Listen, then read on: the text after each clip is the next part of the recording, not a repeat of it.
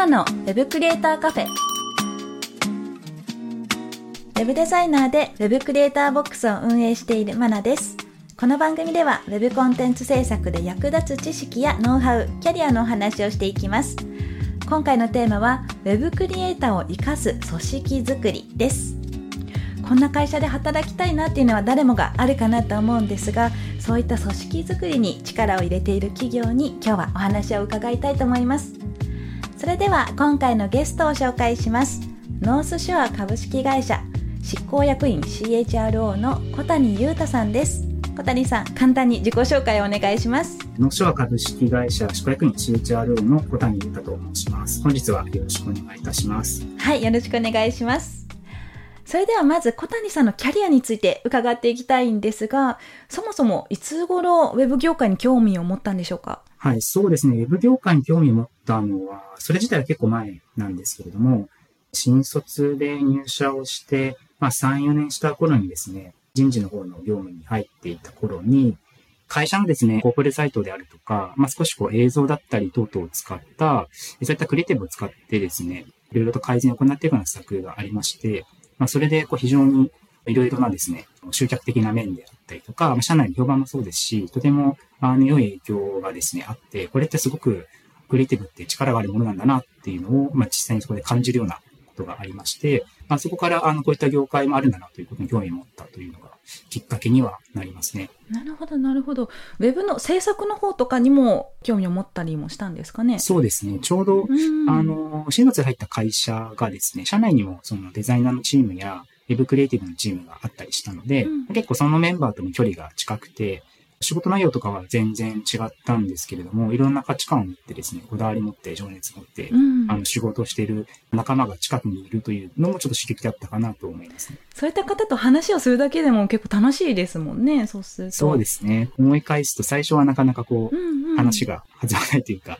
あそうなんですか？ポリシーが違うのかなみたいな瞬間もあったんですが、はいはいはい、まあ、コミュニケーション取っていくと、うん、やはりこう、いいものを作りたいとかですね、うん、そういったところはこう、似通ってるというか、まあ、共通して同じ方向を向けるところもあるなというところも思いますので、まあ、私はコープレートの人間ではあったんですけど、すごく、あの仲良くさせていただいてました。あなるほど、なるほど。で、その後ですね、ノースショアに入社したきっかけっていうのは何かありましたか？はい、そうですね。もともとですね、前職で一緒にこう働いていた私の上司にあたるものがですね、前のですね、ノースショアの CFO をしているものでして、うんうんまあ、そこのつながりでですね、ご紹介いただいたっていうような、まあ、リファラルのような流れになるんですけれども、うん、当社の代表の石井とですね、何回かお話をしてですね、おそらく入社するまでに1年ぐらい、はいはい、あの、かかってはいるんですけれども、うんうん、まあ、その中で、こう、いろいろと、まあ、ちょっと後ほどお話しさせていただくかもしれないんですが、あのカルチャー的なところであるとか、うん、まあ、人に対しての考え方であるとか、うん、まあ、そういったところに非常にこう魅力を感じまして、うんすごくこう、クリエイターを大事にする会社だなと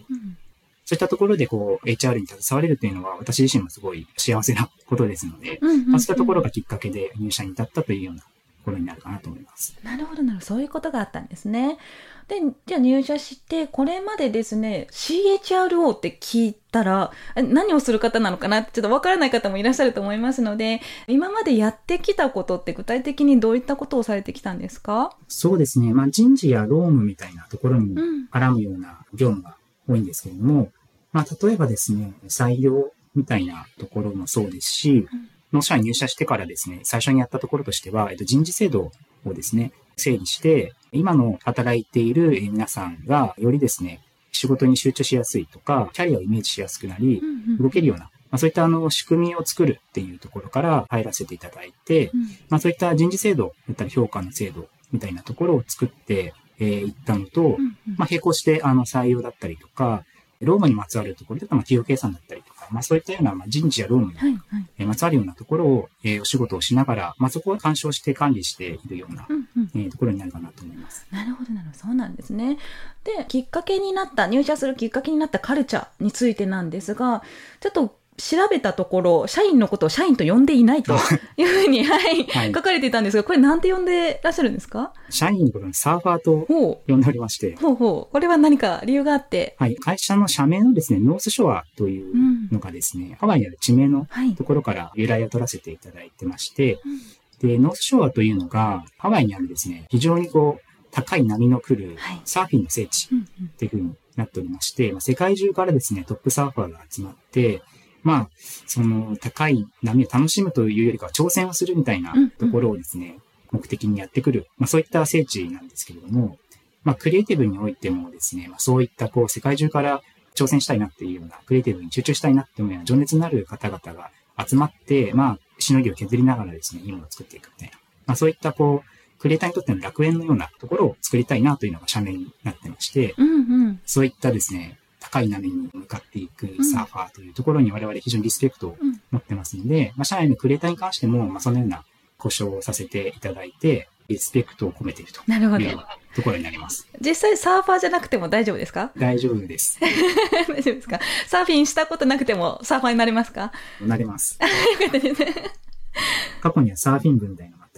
したみたいなんですけど、あ、そうなんですね。で、情報発信とか、あとまあ人事に関することにも関わるのかなと思うんですが、 Wantedly とかを活用されてるんですよね。そうですね、結構活用させていただいているかなとはうん。思っておりまして、まあそこではいいろいろな方と繋がれたらというのはもちろんありますし、うんうん。我々のことを知っていただく発信の機会としても使わせていただくことが多いかなと思いますね。なるほど、なるほど。通常の採用情報誌だとか、えー採用情報サイトとかではなくて、 Wantedly でどっちかというと、我々から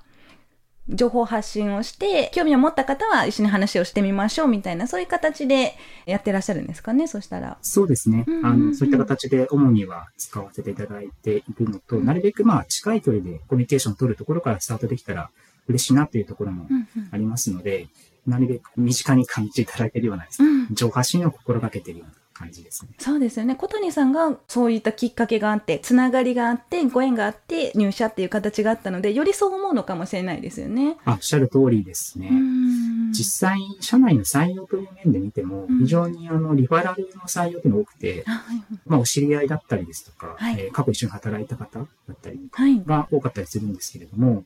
やはりこう、自分が本当にお勧めできないと、うんそういった方をですね、連れてこようってなかなか。思わないと思うんですが、うんうん。まあ、採用にては、ゆえにそこが増えてくると、非常に信頼されている方がやってくるということになりますし、我々としても非常に誇らしいなとうん、いうところは思っています。最近そういったレファラルの採用が増えてるっていうふうにお話を聞いたこともあるんですけど全然そんな知り合いいないんですけどみたいな人でもなんとか入社したりもできるんですかね？どんなです？あ、もちろん、つながりんがないとしてもですね、ぜひ気軽に門を叩いていただければなとあそうなんですね。はい、思っておりまして、逆にこうんう、我々からお声掛けしに行くみたいなこともやってはいるんですけれども、なるほど、なるほど。で、あと情報発信について言うと、社内のイベントだとか、インタビューとかも掲載されてるかなと思います。これは何か意図があってされてるんですかね？そうですね、イベントの様子が意外と入った後の雰囲気だったりとかうん。を想像しやすいものかなとは思ってますというのと、我々結構オフラインのコミュニケーション含めて、そういった飲みに行くみたいなのも含めてですけれども、あの、コミュニケーション多い会社かなとは思ってますので、まあそういったコミュニケーションを大事にしている姿っていったところもですね、こう伝わったらいいなと思って発信の機会を増やしているようなところですあね。なるほどなるほどじゃあ実際どんなことをやってるのかっていうふうにちょっと私の方でも見てみたところ、はい。組織づくり、まあ、先ほどおっしゃってたカルチャーにも関わる部分かなと思うんですが勉強会とかも結構されてるんですよね。そうですね。勉強会非常に活発な会社だなと私も思ってまして、デザイナーのチームもそうですし、エンジニアのチームだったりとか、まあ、ウェブのこう、ディレクターのチームだったりとか、うん。結構いろんな職種のチームが横断的に存在しているような状態なんですけども、もちろん各部の中で新しい技術だったり、新しいツール使ってみてどうだったよみたいな話とかをやってたりもするんですけれども、はい。まあ、最近それが横断的にエンジニアチームが新しい何かフロントエンドの技術で表現するこういう風にやるとすごく見栄えが良くなるよみたいな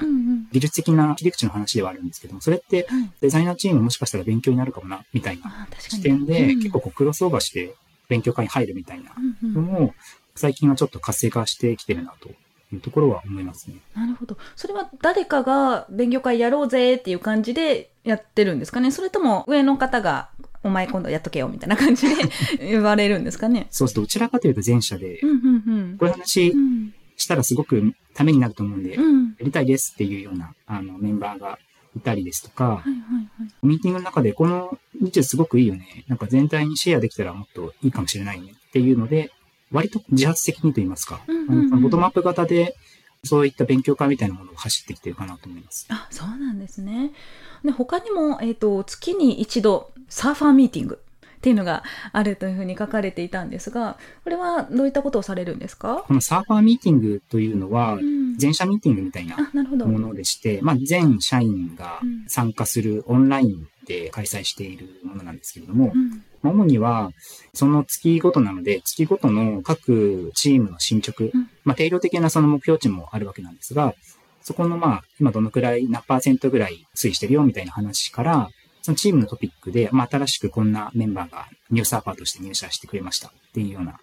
そういった話だったり、あとは全社的にこういう戦略でやろうと思いますとか、新しくまあこういったパートナー企業さんともこういう取り組みを始めましたみたいな、まあ、情報共有をメインとして行いながら、情報量を担保するのと、簡単なコミュニケーションの場としても活用されてるかなと思います、うんうん、そうなんですね。やっぱりコミュニケーションにすごく力を入れてるんだなっていうのが、ここまで聞いただけでもちょっと伝わってくるんですが、他にもさらにですね、コミュニケーション予算とか、あるというふうに聞いたんですけど、これは何なんでしょう？はい、こちらですね、うん、あの、メイクファンズ費っていうふうに呼んでるんですけれども、はいはいはい、まあ、ノースショアのミッションとして、はい、目の前にいる方、まあ、クライアントであったり、社内の、まあ、仲間もそうなんですが、うん、をファンにしようというですね、うんうん、概念がありまして、はい、まあ、それをですね、使命として仕事をすることで、より付加価値をつけたりだったりとか、まあ、そういったあの意味があるんですが、社内においてはですね、そのコミュニケーションを増やしていくことで、やはりその人のことを知ったり、うん、同じ時間を過ごすことで、その一歩が踏み出せるっていうふうにも考えてますので、うんうん、そういった意味で、簡単に言うと、まあ、飲みだったり、はいはい、えー、ランチだったり、まあ、趣味な活動もあったりはするんですけども、そういったところの、にかかるお金を会社補助します。なるほど、なるほど。そうやって、社員同士の、社員じゃないですね、サーファー同士の、あの、距離を縮めて、円滑に仕事を進めていきましょうっていう試みがたくさんあるわけですね。そうですね。こちら、運用を始めたの2年目ぐらいなんですけれども、まあ、非常にまあ社内からもこういうのがあって話をするようになった、関わるようになったみたいな声もいただいていたりするので、はい、一つまあ、あの、コミュニケーションエンジンとしては、あの、機能している費用かなと思いますね。あ、そうなんですね。でも逆に後輩から先輩を誘うのってちょっと難しいというか、ためらいがあったりもすると思うんですが、その辺も何か施策があるんですか？今年からちょっと始めたんですが、うん、後輩が、うん、先輩をランチに誘うというコンセプトの企画で、はい、先輩ランチっていうのですね。始めまして、うん、まあ、おっしゃる通り、なかなかその、はい、ちょっと話聞いてみたいなとか、うん、あの、キャリアの参考にしたいなみたいな方って、いろんな会社にいらっしゃると思うんですけども、はい、なかなか距離があったりとか、ね、そういう障害があって、うん、かつ、まあ、入ったばかりのですね、新卒のメンバーとかはですね、なかなか話しかけにくいってハードルがあるんで、まあ、そこをですね、簡単に行くために、もう、あの、そういう企画やるのでよろしくお願いしますっていう流れを作らせていただいて、まあ、最初のその、きっかけさえあればですね、うん、あとはまあ先ほど話した、はい、あのメイクファンズ費でのコミュニケーションもそうですし、うん、イベント等もありますので、そこからまあ促進が期待できるかなと。いうところで、まあ最初の誰でも初めましての時はなかなかハードルがあると思うんですが、まあ、そこをなるべくこう緩やかにして、関係性をですね、上げていくことで、結果的に全体の生産性が上がっていくっていうような、なるほど。そんなことをちょっと思ってやってます。あ、そうなんですね。で、なんか今までお話を伺ってると、呼び名が結構特徴的だなと思っていて、まず社員をサーファーと呼んでますとか、勉強会を波乗り塾って呼んでますとか、先輩ランチとか、これ名付けにも何かこだわりがあったりするんです？そうですね。結構こだわってるなとは思いまして、はい、やはりシンプルなコミュニケーション費ですっていうふうに言われれば、何かこうネーミングがついてたりとかした方が、まあ、記憶に残りやすいっていうような、まあ、ところと、まあ、一つは今回ちょっとお受けいただいたようなきっかけにもなってるかもしれないんですけど、なんか面白そうだな。あ、それはありますね。そのフックになってしていただく機会になるみたいなところもそうですし、うん、まあ一番は社内で実際にそれが使われてですね、活用されるということが第一目的ですので、うんうん、そこにまあ一つフォーカスしたときに、まあこういったネーミングになったっていう感じですね。そうなんですね。まあそういった気軽にできそうだなっていう感じはやっぱありますもんね。そうですね。なんか先輩を誘う先輩ランチやりましょうよみたいな感じで気軽に言えそうですしね。そうですね。先輩ランチって言わざるを得ないので、そうですね。それが促進されていくと。定着しますよね。うんじゃあ、そういった円滑な仕事の進め方っていうのを注力してるんですが、じゃあどんな仕事が実際できるんですかね、ノースショアさんだったら。はい、ありがとうございます。ノースショアでの仕事で言いますと、はい、結構上流から制作のところまでですね、一貫してあの行っていきますよというのが、我々一つの特徴ではあるんですが、うん、例えばコミュニケーションのですね、戦略設計みたいなところから、はい、まあ、ブランディングがあるようなところから入り、そこからそれに紐づく企画だったりとか、うんうん、コンサルティングみたいなところにつながり、うん、で、そこからですね、必要な制作物、映像であったり、グラフィックだったり、ウェブだったり、っていうような形で、え制作物が幅広く対応できるみたいなところが、あの、我々の中で保有しているチームになりますので。なるほど。なんかよく、あの、制作会社だったら、新人さんはちょっとした作業だけっていうこともよくあるんですが、ノーシュアさんだったらどんなですかね？そうですね。最初はやはりそういったところから入って、うんうん、あの基礎的な知識であるとか、はい、使うべきツールを実際に使えるようになる。はい仕事の仕方を一つ OJT な形で先輩と一緒に仕事しながら覚えていくみたいなところがメインにはなってくるかなとは思うんですが、特徴としましては、社内でですね、自発的に割とこうプロジェクトが走ったりはしまして、何か効率を上げるためのテーマのプロジェクトだったりですとか、うんうん、まあ最近ですとこう AI のツールが台頭してきているので、まあそういったものをどうやってクリエイティブに活かそうか、みたいなテーマのプロジェクトだったりとか、そういったものが結構並行して走るんですけども、そういったところに手を挙げて入っていくみたいなメンバーもいますし、日常業務においてもですね、企画の一部分を切り出して、ここちょっと考えてみてっていうような切り出し方をあえてこうしていたりあのしますし、OJT の中でもですね、研修に近いような形で、こうマネージャーからそういった課題を渡して、実際にもうほぼ実践みたいなものをですね、やりながら学んでいくみたいな形式でやっていたり、割とこう仕事に関しては作業っていうところも起点になるものの、それ以外のですね、企画だったりとか、他のチームがやっている業務を同じチームとして組まれることもありますので、デジタルの案件なんですが、中にグラフィックも入っている。はい、的にデジタルのチームと、まあ、グラフィック系のデザイナー一緒に仕事をして、互いのこう仕事のやり方を見ながら覚えていくみたいなことだったりとか、まあ、そういうような形で意外と多岐にわたるような内容になってるかなとは思います。なるほど。じゃあ職種だとか先輩後輩、あまり関係なく一緒に成長できるかなというところですかね。そうですね。ありがとうございます。じゃあ、そんな農商さんがですね、こんな人と一緒に働きたいなっていうパーソナリティとか、人物像っていうのはありますか？我々、あの、一緒に働きたいなっていうふうに思う方のパーソナリティとして、一つまあ採用基準みたいなものが一個だけあってですね、はい、すごく平たく言うと、いい人。いい人。なるんですけども、こうスキル重視のあの採用ではなく、はい、人格重視の採用みたいなところをすごく意識しているところがありまして、うん、もちろんスキルがあり、人格も良いという、はい、あの最高の方に関しては、ぜひともっていうところあるんですが、はい、まあ、なかなか難しいこともあると思いますので、どちらかみたいなシチュエーションっていうのも多分採用の中ではあると思うんですね。スキルがあるが、なんか価値合うかなっていう方と、スキルはもしかしたらあの前の後ろがある状態かもしれないんだけれども、すごく前向きでコミュニケーションが気持ちいい方だな。ってなった場合、我々は迷わず後者のですね、コミュニケーションが我々とカチャフィッチするようなですね、方を採用したいなっていう思いがありまして、まあその意味で言いますと、いい人というところが一つ基準としてあるようなところで、まあもうちょっと解像度上げて言うと、さっきちょっと話したように、我々が行っていく案件が意外とこう、いろんなチームと連携しながらですね、仕事をするシチュエーションが多いので、まあそういったこうチームプレーっていうものが、まあできるというよりかは好き、うんうんうん、一緒に仕事をしながらですね、一人だけで完結するというかは、うんうん、まあコミュニケーションを取りながら仕事をしていくっていうようなスタイルが好きな方、っていうのはすごくまあ楽しみながらといいますか、毎日こう発見がありながら、ね、あの仕事ができるような環境なんじゃないかなと思いますので、うんうん、そういった方はすごく華やかなと思いますし、我々もぜひ一緒に仕事をしたいなというふうに思ってます。うん、なるほど。ただ、その、いい人とか、あの、一緒に仕事が円滑にできそうだっていうのは、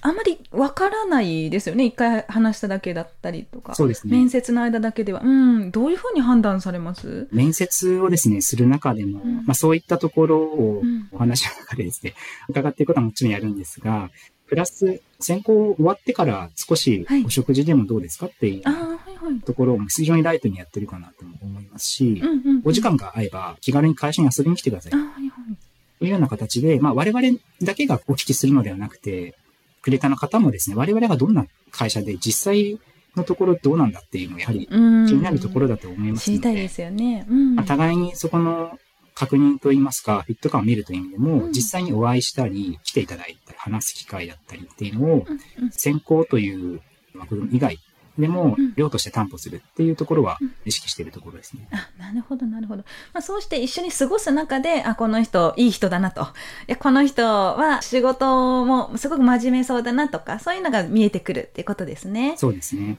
なるほど。わかりました。それでは今日たくさんお話をいただいたんですが、小谷さん、今日はいかがでしたか？はい、ありがとうございます。このような場でお話しさせていただいたことに、まずはありがとうございますというところが、まず第一でして、クレーターの皆さんの気になる情報みたいなところをですね、このような形で発信されている中でですね、我々自身もやはり話したことで気づくことっていうのも改めてあったりはしますので、うんうん、まあまだまだ完全にこう楽園と言えるほどのですね、労働環境をまだ提示できてるかというと、我々自身まだまだブラッシュアップしていけないたくさんあるなとは思ってるんですが、一つ今回のきっかけを踏まえて見直す機会といいますか、うん、これからに向けての動きというのも考えながらですね、はい、精進していけたらいいなというふうに思いますので、ありがとうございました。はい、ありがとうございます。それでは最後にお知らせなどあればお願いします。はい、ありがとうございます。一緒に働くですね、まあ、ニューサーファーとなる、未来のニューサーファーの皆様はですね、おお待ちしておりますという話になるんですけれども、先ほど申し上げたようにですね、いろんな職種当社にございまして、ぜひですね、興味があるよという方、いらっしゃいましたら、あのホームページ等からですね、ぜひ気軽にあのご予約いただけるとすごく嬉しいなと思っております。で具体的にどんな、じゃあ、職種を募集しているのかというようなところなんですが、ちょっと職種を並べていきますと、プロデューサー職というところもまず一つありまして、映像であったり、デジタルの領域であったり、グラフィックであったり、そういったもののプロデュースをするような職種から始まり、ディレクターの職種とデザイナーの職種と、エンジニアの職種もですね、我々クリエイターというふうに定義しておりまして、まあ、ぜひですね、それぞれの領域で、よりですね、我々の大事にしているようなコミュニケーションを軸にしたチームでのクリエイティブを作っていきたいみたいなところにご興味がある方はですね、気軽にお声掛けをいただけますと幸いです。はい。ぜひよろしくお願いします。はい。泳げなくても大丈夫なんですよね。はい。泳げなくても大丈夫ですので、その方はですね、私と一緒に スイミングスクールで 一緒にサーフィンをしながら。はい。はい。わかりました。それでは今日は小谷さん、ありがとうございました。はい、ありがとうございました。さて、この番組では感想や質問、リクエストなどお待ちしております。番組詳細欄にあるリンクよりお気軽にご投稿ください。X ではカタカナでハッシュタグ web カフェをつけてポストしてください。そして Apple Podcast や Spotify の Podcast ではレビューもできますので、こちらにも感想を書いてもらえると嬉しいです。ここで私がメンターをしているテックアカデミーについてのご紹介です。テックアカデミーは Web デザインやプログラミングをオンラインで学べるスクールです。現役エンジニアや現役デザイナーからマンツーマンで学ぶことができます。副業案件の提供を保証するテックアカデミーワークスもあるので、ぜひテックアカデミーと検索してチェックしてみてください。またお会いしましょう。Web クリエイターボックスまなでした。